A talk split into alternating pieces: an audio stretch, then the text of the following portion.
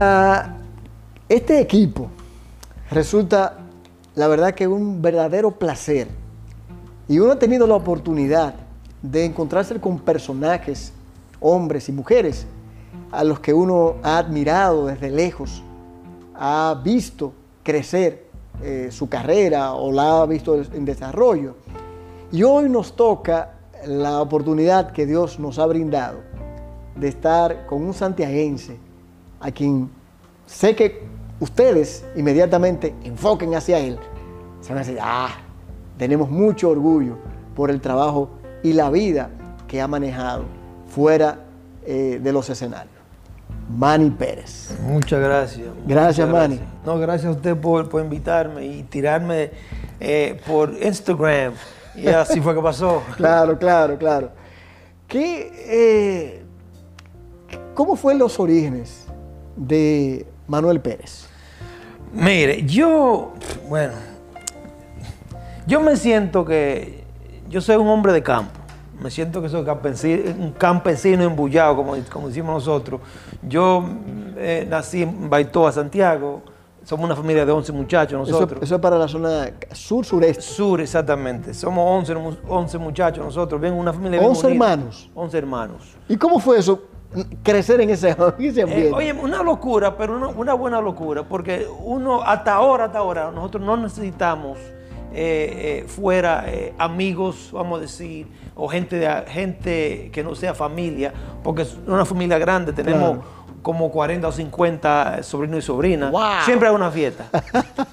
y siempre hay un motivo. Exactamente. Y eso, y eso yo amo eso, en lo que es ser parte de una familia grande.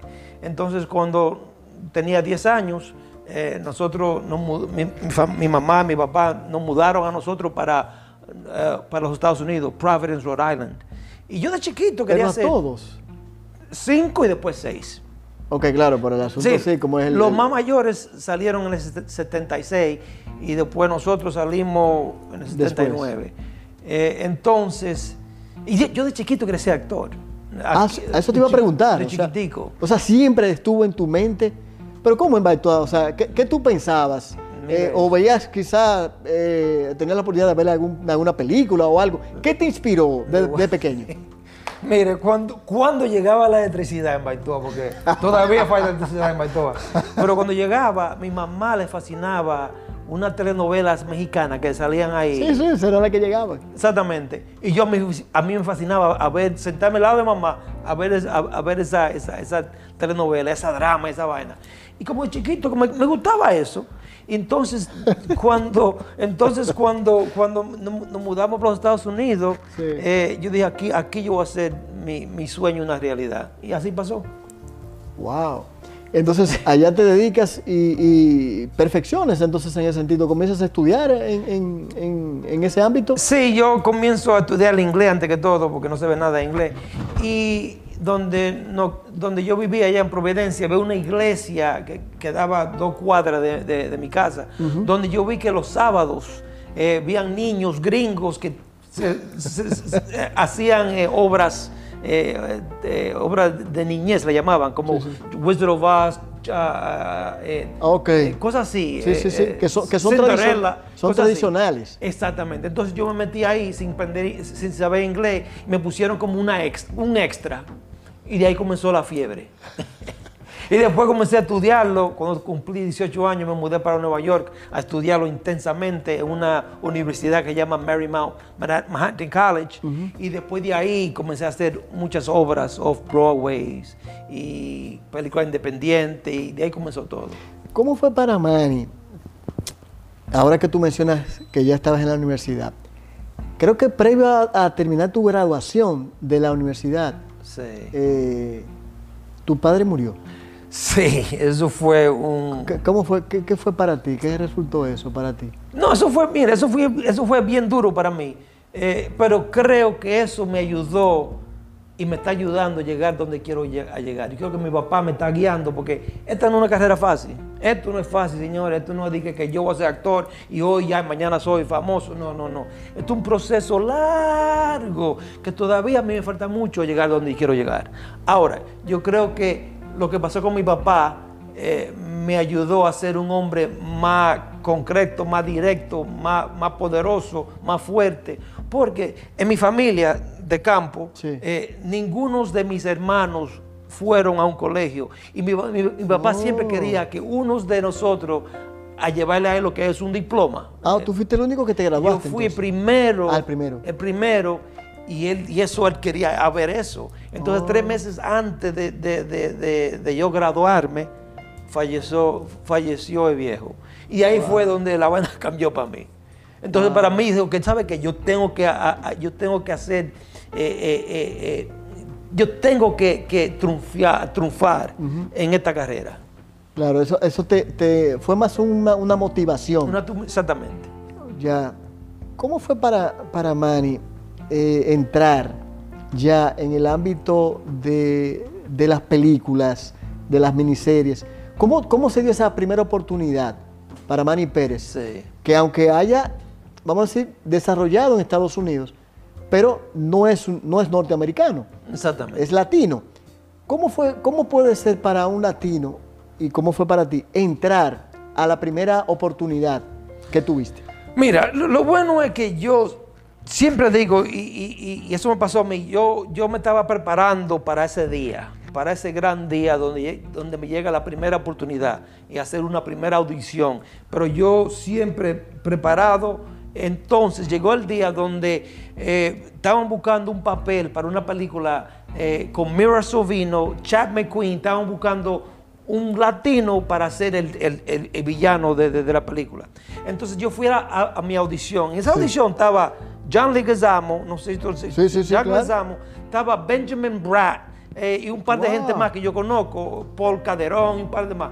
Y yo fui a esa, a esa audición y hice la audición y el director le gustó, me llamó de nuevo. En la próxima callback, le llaman callback, Sí. ya no estaba Brett- Benjamin Bratt, estaba John Leguizamo, yo y Paul Caderón. Wow. Entonces me llamaron por un tercer callback. Y de ahí estaba yo y John Leguizamo. Ya fue, reduciéndose. Ya fue reduciéndose. y después me llamaron que el papel era mío. Entonces ahí fue donde la vaina cambió para mí, en mi carrera.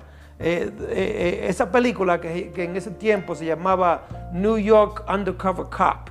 Eh, eso fue un palo en la, en la industria de, cine independiente Sí, sí. y cambió mi carrera. Y eso fue porque yo estaba preparándome para ese momento, para cuando, cuando me llegue esa oportunidad, eh, hay que estar preparado. Y así que yo digo que, que, que como actores no es de que, que privar eh, que son actores, sino hay que prepararse para que, que te- y prepararte 100% en lo que es la técnica de actuación. O sea que Manny, en cierta manera, eh, tú siempre tuviste el convencimiento, primero de- del esfuerzo, del Sí. sacrificio y de la disciplina, que es lo que más bien quiere transmitir. Las cosas no son fáciles. No es simple y llanamente yo llegué aquí y yo necesito que me den la oportunidad. Sí. A raíz de eso, yo vi, tienes más de, eh, en actuaciones de más de 50 películas Sí. que pude contar.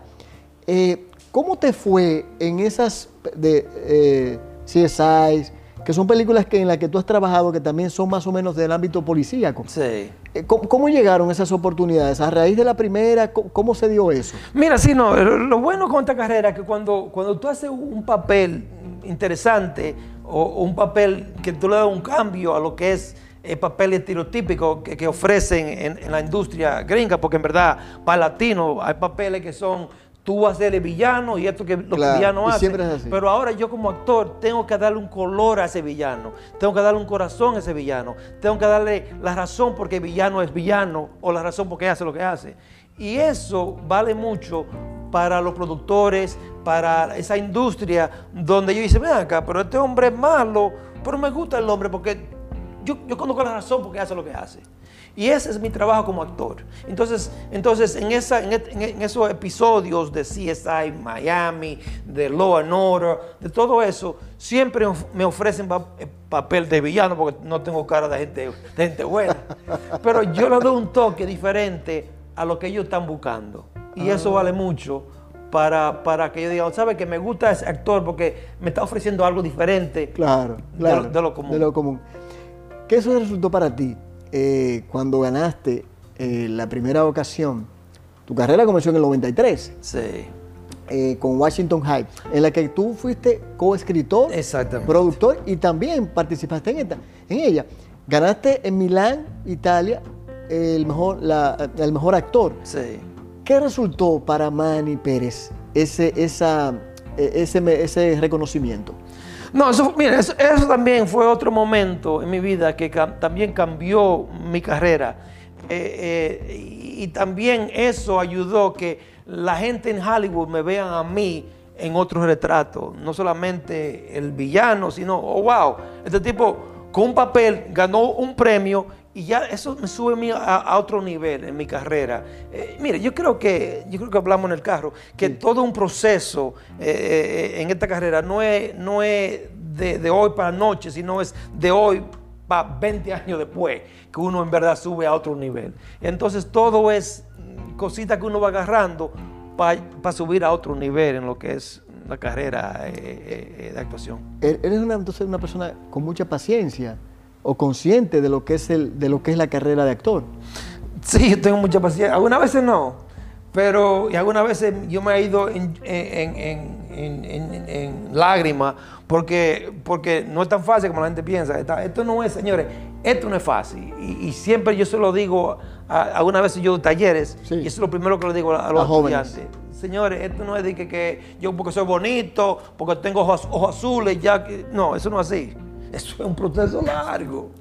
Entonces, sí, hay que tener paciencia para, para Entonces, carrera. ¿puedes decir que Washington Heights te abrió mucha- eh, muchas puertas en Hollywood? Sí, no, mira, la razón por que yo escribí Washington Heights y, y- y Washington Heights pa- pasó, no fue en el 93, en mi carrera comenzó en el 93, Sí, pero, sí. pero eh, eh, la película de Washington Heights comenzó a, a- a exhibirse en el, do- en el 1999. Y la razón por que yo la escribí, eh, co- co-escribí ese, ese- ese- porque yo quería a darle otro cambio a mi carrera de villano y darle un cambio donde tuve un personaje que es, esta película se trata de un padre y un hijo, donde el padre quiere que su hijo siga sus pasos de hacer bodeguero y su hijo quiere cambiar eso, una diferencia en, dos en dos generaciones.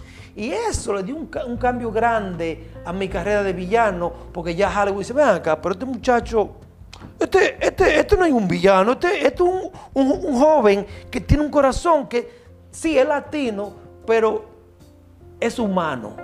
Y eso cambió Wow. mi carrera. De ahí para adelante, de ahí, dos años después, conseguí yo un papel en una serie grande para el canal A&E eh, con Sidney Lumet, el famoso Wow. Sidney Lumet, donde yo hice el papel de, de un abogado eh, y fue el primer abogado latino en lo que le llaman Prime Time TV. Eh, eh, y eso fue un, un palo. Y eso fue porque él vio Washington Heights.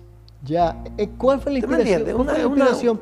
¿Te gusta más escribir que actuar o actuar más que escribir? No, yo no, me gusta más actuar. La razón por que yo escribo porque quiero cambiar mi carrera y cambiar mi... mi- mi- Con el mi- tiempo. Sí, con el tiempo. Y por eso escribo y por eso que cuando escribí Washington Heights, después escribí La Soga y por ahí sigo, siguió eh, eh, el cambio en mi carrera.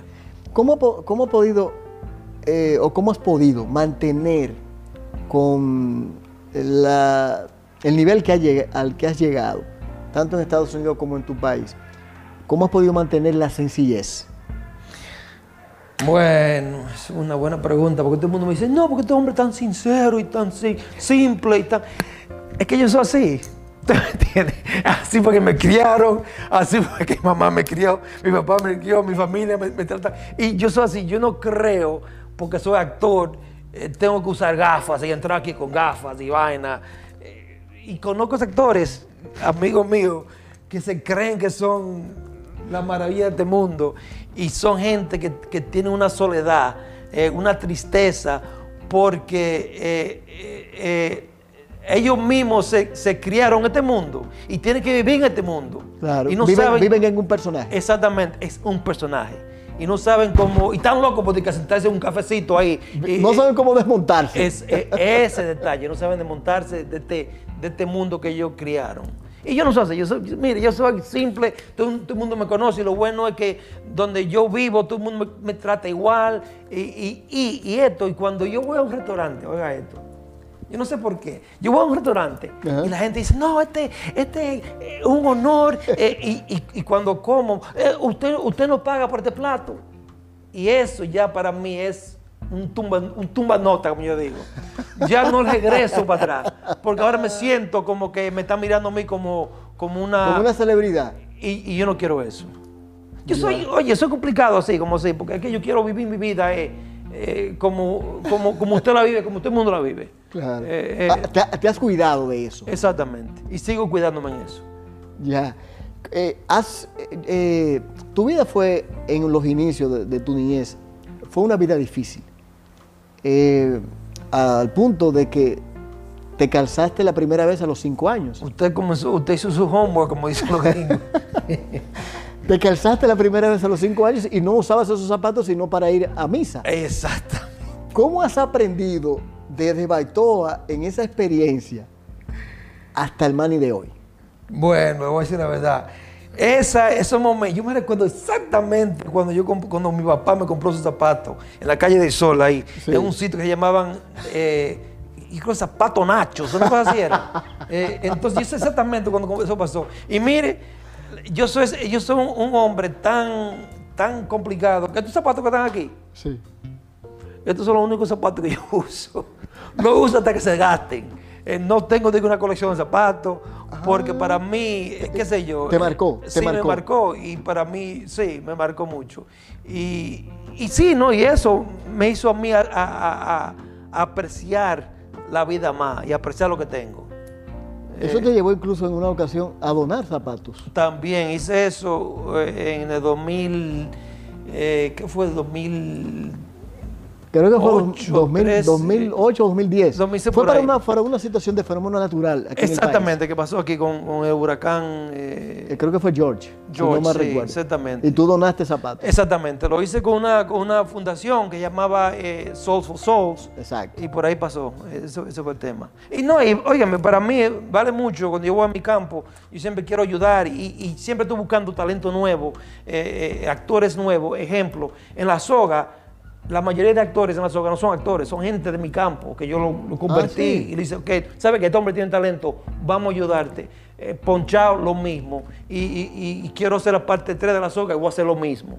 Y siempre estoy buscando un nuevo talento, eh, porque yo quiero ayudar a mi gente y, y- y- y- y tomaría yo que eso cuando yo tu- cuando cuando yo viviera cuando yo vivía aquí a conocer a alguien que, que me dé una ayuda también pero eso no pasó Claro. Sí. No, tuviste que forjarte eh, eh, tú solo. Sí, exactamente. Tuviste que hacerlo de manera eh, individual.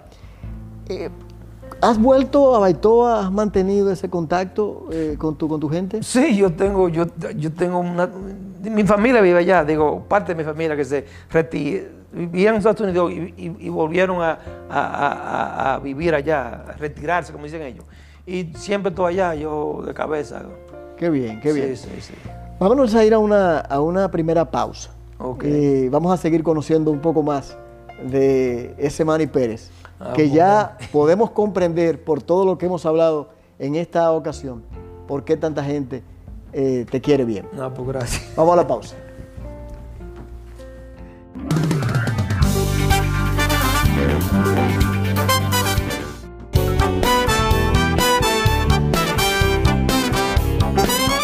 Bien, volviendo con este encuentro con Manny Pérez. Manny, ¿qué aprecias del público? Cuando, cuando ellos se cuando ellos se dan cuenta de detallitos de un personaje que uno hace, eso vale mucho para mí. Eh, detallitos como que, qué sé yo, como cosas que, que- que uno hace como actor y yo, pero alguien, eh, el público dice, oh, ¿sabes qué? Me gustó cuando tú, cuando tú, qué sé yo, moviste tus dedos en esto. Detallitos así me, me, me fascina porque son cosas que uno hace eh, eh, porque es parte de- de- de- del personaje. Claro. Eh, también me fascina un público que, que, que, ah, que, que aprecie también trabajo que uno, que uno hizo al comienzo. Que no- que- porque hay gente que, que solamente piensan en lo que es el presente y se olvidan que hay un pasado para ese actor eh, o, o que hizo hace 20 años atrás. Cosas así. Qué bien, qué Sí. bien. Eh, no, ¿No se te ha presentado de que alguien te haya sido muy prudente o haya eh, eh, hecho una crítica que quizás no. ¿Cómo, Tú sabes que eso de... ¿cómo lo ha manejado, Manny? Muy bien. Eso, eso de críticas, o de críticos, vamos a hablar de críticos. Eh, eh, yo aprecio una persona en la calle, eh, un público de la calle, un- que, que- que no, que no sea crítico del cine. Ahora, los críticos del cine, mm, yo no le hago caso, porque eh, ellos se enfocan en cosas para ellos brillar, no para... Ya, ya comprendo. Exactamente, entonces como Ve- que Ves no... más la sinceridad en la calle de uno que te pueda parar y decirte algo. Aunque sea algo, una crítica deconstructiva. Exactamente. Lo aprecias más. Lo aprecio más que un comprendo. Que está viendo, buscando eh, eh, eh, fallos que no es necesario. Comprendo, perfecto. ¿Cómo fue para Manny? Ahora yo no recuerdo si fue con El Rey de Najayo, que fue la primera película dominicana que fue llevada al Festival de Toronto. No fue La Soga. La Soga. Sí, La Soga yo fue. tenía la confusión. Sí, La Soga fue la primera película dominicana eh, a llegar a Toronto. Y es- Toronto es un- uno de los festivales más grandes que hay en el mundo. Claro. Eh, eh, donde yo estaba ahí compitiendo con películas de Hollywood. Y esta película pequeña que se hizo aquí en Pueblo de Baitoa llegó. Fue un palo grande para, para el país, para mí, para, para la película. Y después, dos años después, eh, eh, eh, llegó la- lo que es la ley de cine al país, y eso es tremendo. Y, y después hice La Reina de Najayo, fue la primera película con la ley de cine. Con la ley de cine. Sí, es sí, correcto. ¿Consideras que la ley de cine ha sido eh, un gran impulso, un gran desarrollo? de- y ¿Consideras que debe mantenerse? Incluso se ha estado hablando ahora para teatro. ¿Qué- co- ¿Cómo lo ves? Mira, yo creo que, yo le doy gracias a Dios que estoy viviendo lo que es estos momentos con la ley de cine. La ley de cine ha cambiado el país, ha cambiado la industria, ha, ha brindado eh, nuevo talento, eh, las producciones cada año están llevando a otro nivel. Hay más películas que están entrando a festivales como Festival de Toronto. Eh, y, creo que es, es un plus para nosotros mantener esta ley y, y a- y- y apoy- y apoyar más la ley. Están hablando ahí que quieren cambiar o, no sé lo que está Sí, pasando haciendo algunas modificaciones. creo que es un error. Yo creo que hay que ayudar lo que tenemos. Imagínense, eh, yo hice la soga y ponchado en Baitoa. En Baitoa esa gente nunca ha visto cámaras, nunca han visto luces, nunca han visto 30 gente, 30 extraños, eh, la mayoría de la capital o de Santiago, técnicos que están ahí para hacer una película. Y también nosotros llevamos dinero a- a- Es y, y gastamos dinero en un campo donde necesitan dinero. Eso es parte de la ley de cine. ¿Usted me entiende? Uno está ayudando a esos campos. Entonces yo creo que esos políticos tienen que ayudar la ley, no quitar la ley. Qué bien. ¿Con qué, eh, qué asumes cada vez que, que- que te llega un papel? ¿En qué piensa Manny? Ah, bueno. otra buena pregunta. Doc. Eh, yo, yo digo que yo me enfoco más en la historia. ¿Qué quiere decir esta historia? ¿Qué quiere decir este director con esta historia? Para mí es lo que vale la historia. Yo no veo el personaje, yo veo es la historia. Hay un, hay un, hay un comienzo, hay un final, hay un medio, no hay un final, pero ¿qué es, qué es, ¿de qué se trata la historia? Eso vale mucho para mí. Entiendo. En el caso ahora hablamos de historias, hablamos de guiones. Sí. Cuando uno se ve, por ejemplo, el Rey de Najayo, La Soga, eh, o personajes como Loki, Sí. eh, ¿cuál- ¿con cuál te has identificado más de esas películas que has hecho, principalmente dominicanas, producciones dominicanas? ¿Con cuál te has identificado más? Eh, Jack Veneno. Sí. Eh, ¿cu- ¿Cuál podría ser de, de esos personajes? Bueno. O, o aquel que te ha causado más impacto, si se puede decir así. Sí, mira, eh, la verdad que Jack Veneno para mí ha sido el papel más difícil. Ajá. Para, sí, más difícil para... Más difícil que el Rey de Najayo y que Loki. Sí, no, sí. ¿Y por qué? Le voy a decir porque Jack Veneno es una persona que todo el mundo conoció, que, Ah, que estaba es vivo en ese cierto, momento. es cierto. Entonces yo como actor no puedo improvisar, tengo que ser honesto a lo que es Jack Veneno, la mirada de Jack, como Jack, eh, eh, su camino, su forma de hablar es bien, diferente Sí, sí, a sí. como habla Manny Pérez, que es un, un, un- Manny Pérez, un charlatán. Él no, es un hombre intelectual, que su forma de hablar, de mirarte, es diferente como mira Manny Pérez. Entonces, eso fue lo más difícil para mí. Yo duré como cuatro años estudiando a ese hombre. ¿Cuatro años? Cuatro años estudiándolo vía YouTube y después me junté con él y hablamos mucho. Yo O sea, todavía espérate, lo tengo yo o sea, grabado aquí. Espérate, tú Eh, duraste cuatro años antes de la película y todo eso. antes de la película estudiando. Y después duró un año eh, eh, luchando la lucha libre, aprendiendo eso. Que me dieron un, me dieron un, un estrellón, vea, que yo duré tres, tres días sin aire. Y también aumenté, aumenté libra, 20, 20, 20 Sí, para, libras. para tener el cuerpo de... Eso fue un proceso largo. Entonces, para mí, ese papel fue difícil de hacer. Ya, eh, y, y qué tal Loki? Que mucha gente no lo... No lo, no lo no Usted lo- está hablando eh, de, de, de Loki 7. Loki 7, que yo te, Sí, me no, quedé el con el Loki. el Loki 7. moncho. El moncho. Mire, ¿sabe que yo amé a Moncho? Y lo amo a Moncho. Y yo, y yo espero que un día sea la película del Moncho, cómo el Moncho llegó donde llegó. Eh, eh, Para recordar de qué se, de, de qué se trataba. el Perdón, eh, Loki 7 se trata de, de- siete galanes que, que están, que están eh, detrás de un traqueteo, vamos a decir. Sí. Eh, y y hay, un, hay un, mon- un personaje que se llama el Moncho, que yo hago, eh, donde es un hombre que se maneja de la calle, un hombre de la calle, un hombre que... Tigre. Un tigre, pero a él le dio un, un derrame y quedó paralítico. Paralítico. Eh, y ahí comienza lo que es el moncho. Y, y- y cuando me ofrecieron ese papel, él no, él- él no era un hombre paralítico. Sí, me- me- creo que tú ideaste la, sí, la sí. forma. Y cuando yo hablé con Ernesto Alamán y dije, Ernesto, mira, yo quiero ser parte de esto, pero no como está Ah, escrito. Ernesto, Ernesto. Yo quiero dar un cambio donde el personaje es, es un hombre tigueraje, pero es paralítico. Y, y dijo que sí, vamos a dar para allá. Pero sí, yo gocé ese personaje. ¿Y cómo te, cómo te adecuaste con, con, eh, ser paralítico? Eh, ¿Tuviste que ver algunas, Sí. actuaciones o, o de la vida real de personas? De la que- vida- no, yo conozco un, un muchacho, un amigo mío de Baitoa, Ajá.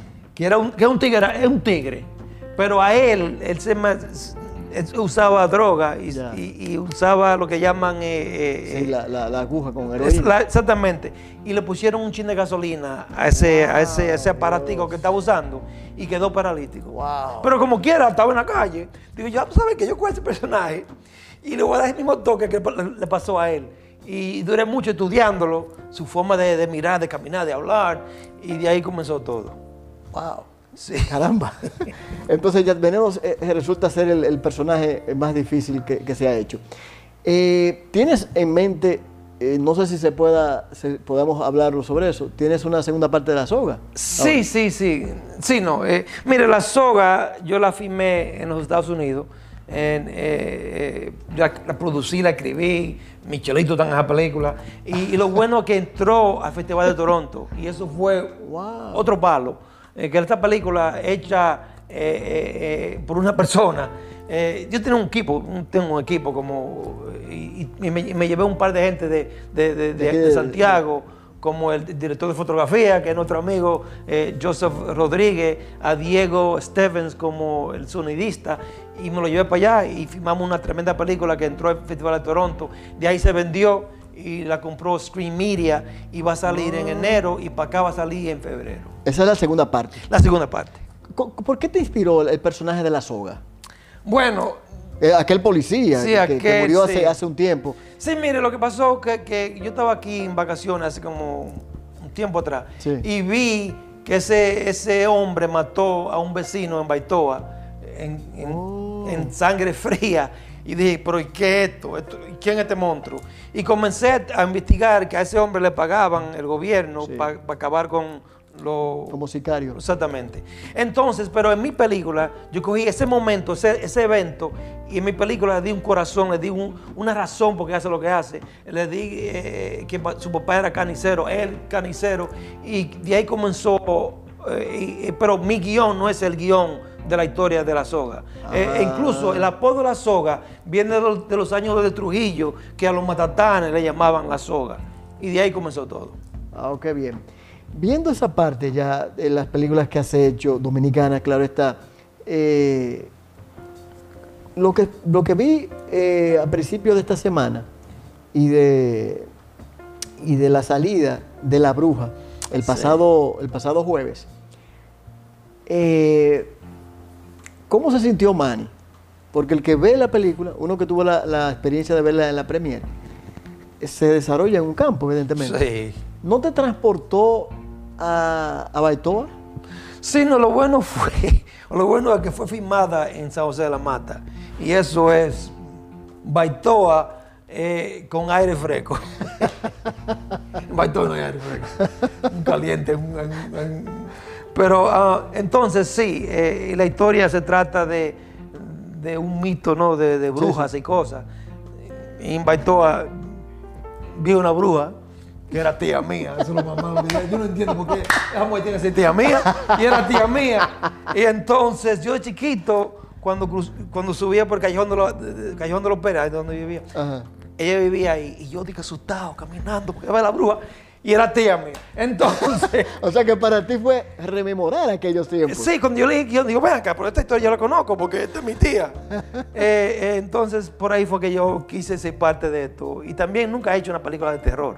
Eh, eso Fue, es- fue- fue una, una, un gran desarrollo de, este de- del director Sí. llevarlo a cabo de esa, de esa manera y con un gran elenco, evidentemente. Exactamente, exactamente. Manny, ¿cómo, qué valores aprecias más en el ser humano? Eh, ser honesto. Para mí es ser honesto, vea. Y cuando tú me das tu palabra, es tu palabra. Eso vale más que todo en este mundo. Para mí, para mí. ¿Esos son los valores que los inculcaron tus padres en ti? Sí, 100%. ¿Tu madre sigue, sigue viva? Sí, mi, mi mamá sigue un tronco de, de mujer, tiene 92 años. ¡Wow! Y es, wow, esa mujer es un tronco de mujer, como decimos nosotros. ¿Qué disfruta Manny al comer? ¿Qué, qué, qué plato le gusta? Mire, yo soy bien. A mí me gusta mi arroz y habichuela. Yo sé que eso suena de que eh, cliché, pero a mí me gusta mi arroz, mi habichuela, eh, 100%. Y, y me gusta mi arenque. Eh, yo amo el arenque con yuca y aguacate, muchachos. Eso es. ¿Y cómo te hace allá en Estados Unidos? ¿Tu mamá? Mi mamá, mi, mi hermana, yo estoy aprendiendo a hacerlo, pero como que mi apartamento, como con hago eso, hay que, hay que abrir ventanas y cosas, entonces como que no me, no me sale No te bien. acaba de salir. No, no, no, no. Pero mi hermana sabe cocinar un buen, un buen arenque, eh, tremendo. Qué bueno. ¿Qué, qué entiende Manny que le falta al cine dominicano? Tú sabes que hace como tres años atrás yo decía que a, lo, que le falta al cine dominicano es buenos guiones, buenas historias. Y creo que ya estamos llegando a un nivel donde tenemos buenas historias. Estamos comenzando a hacer buenas historias. Y creo que las producciones son tremendas, los actores son tremendos, eh, los directores son tremendos. eh, y creo que nos falta más tiempo a, a explorar más esas buenas historias, esos buenos guiones. Pues yo creo que en cinco años más nosotros vam- vamos a estar en el mismo nivel que están los colombianos, que están los mexicanos. Yo, con yo- sus- con yo sus siempre he dicho que eh, hay que recordar cómo nació la industria de México. Sí. Eh, uno ve esas, esas películas de Tintán o, o de Cantinflas. Y óyeme, tú te reías, pero tú sabías que también le faltaba su cierta, cierta logicidad en el Así guion. Pero fueron avanzando y, y hoy tú no ves lo que es la industria mexicana, la industria colombiana, Sí. incluso la argentina. También. O sea, yo creo que es una cuestión, hemos avanzado muy rápido, entiendo yo. Creo que, al igual que tú, Y eso es gracias a la, a la ley de cine. Sí, estoy, est- estoy convencido con eso, en, Sí. en esa parte contigo. Eh, ¿Qué aspira Manny? ¿Cuál, cuál es su, su mayor aspiración? Mira, eh, a seguir siendo mis historias, a seguir, a, seguir actuando, a seguir viviendo de esta carrera, porque como dije, no es fácil. Eh, también sueño, eh, como yo siempre he soñado, a ganarme un Oscar. Eso, yo, yo sé que eso suena cliché, lo sé, pero yo siempre he dicho que si yo, mi, mis sueños yo hasta ahora lo he hecho una realidad. Y quiero que eso sea una realidad. No sé, así que yo lo veo. Bueno, tú has tenido sueños que en principio el que te vio eh, aquí cuando niño y te ve ahora, son sueños que se han ido cumpliendo. Así es. A- a- en la medida de la disciplina, de la- del, del esfuerzo y el sacrificio. Eh, ¿Cuál fue la una- un momento, una parte, ya sea en la película, en películas, ya sea en tu vida, más difícil para Manny Pérez? Bueno, cuando murió mi papá, Don, eso fue. Eso marcó mi vida y cambió mi vida y me hizo ser un mejor ser humano. Eh, eh, Sí, eso mismo. La muerte de tu padre. Eso mismo, sí. Fue un golpe duro. Fue bien duro. Eh, ¿Qué edad tenías? Él tenía 68. ¿Y tú? Yo tenía 20. Ah, ya, era, ya, eras, ya eras prácticamente más sí, que un adolescente. Sí, sí. Sí, eso, Y- fue, eso fue duro. Y estando, en este caso, ¿cómo fue para, tu, para ti, para tus hermanos y tu madre en, en ese momento? Sí, no, eh, mira, eso fue la primera vez eh, en que la familia de, de 11, mu- de 11, una familia unida de 11 muchachos, fue la primera vez que nosotros tuvimos lo que es eso, eh, que alguien, que alguien eh, fallece, ¿no? Falleciera. Eh, falleciera en una familia tan unida. Eso fue, eso fue, eso fue grande. Yo sé que hemos hablado de esa parte eh, y estamos ya finalizando. ¿Qué le aconsejarías a aquel que nos está viendo, ese joven que está estudiando comunicación, cine, está en sonido, lo que fuere, de Manny Pérez hacia ellos en el ámbito de lo que están haciendo ligado a la industria del, del cine? Mire, yo siempre he dicho, lo voy a decir de nuevo, que si yo vine de un campo, no tenía zapatos, eh, eh, y, llegué a, los Estados Unidos a estudiar, a aprender, y estoy donde estoy, que he trabajado con muchos grandes actores, ustedes que tienen su, su wifi, todo el mundo tiene su teléfono, sus cosas, la oportunidad es, es tan grande que vainas que yo no tenía. Entonces, ustedes pueden ser presidentes de este mundo, actores más grandes que, que, que los, que los Al Pacino y los Robert De Niro. ¿Por qué? Porque ustedes tienen todo en sus manos. Y es más fácil para ustedes ahora que cuando yo comencé en esto. Entonces, para mí, si, si usted no está en eso, es porque tiene una excusa y tal vez usted no lo quiere 100% su sueño. Así que yo lo veo. Manny, gracias de la, Gracias a usted. de verdad por el tiempo, eh, la consideración, eh, mi admiración de verdad que, que lo digo por el, el hombre sencillo, humilde. Cuando yo le escribí, yo, como usted está diciendo ahora, yo tiré y cuando respondió y ver todo lo que, lo, lo que, lo que hemos visto, porque usted y yo no nos conocíamos. Sí. La verdad que mi, mi gran respeto para usted por el Gracias. ser humano, la clase de ser humano que es, Muchas al gracias. igual que, la, que como actor. Muchas gracias, muchas gracias. Gracias de verdad.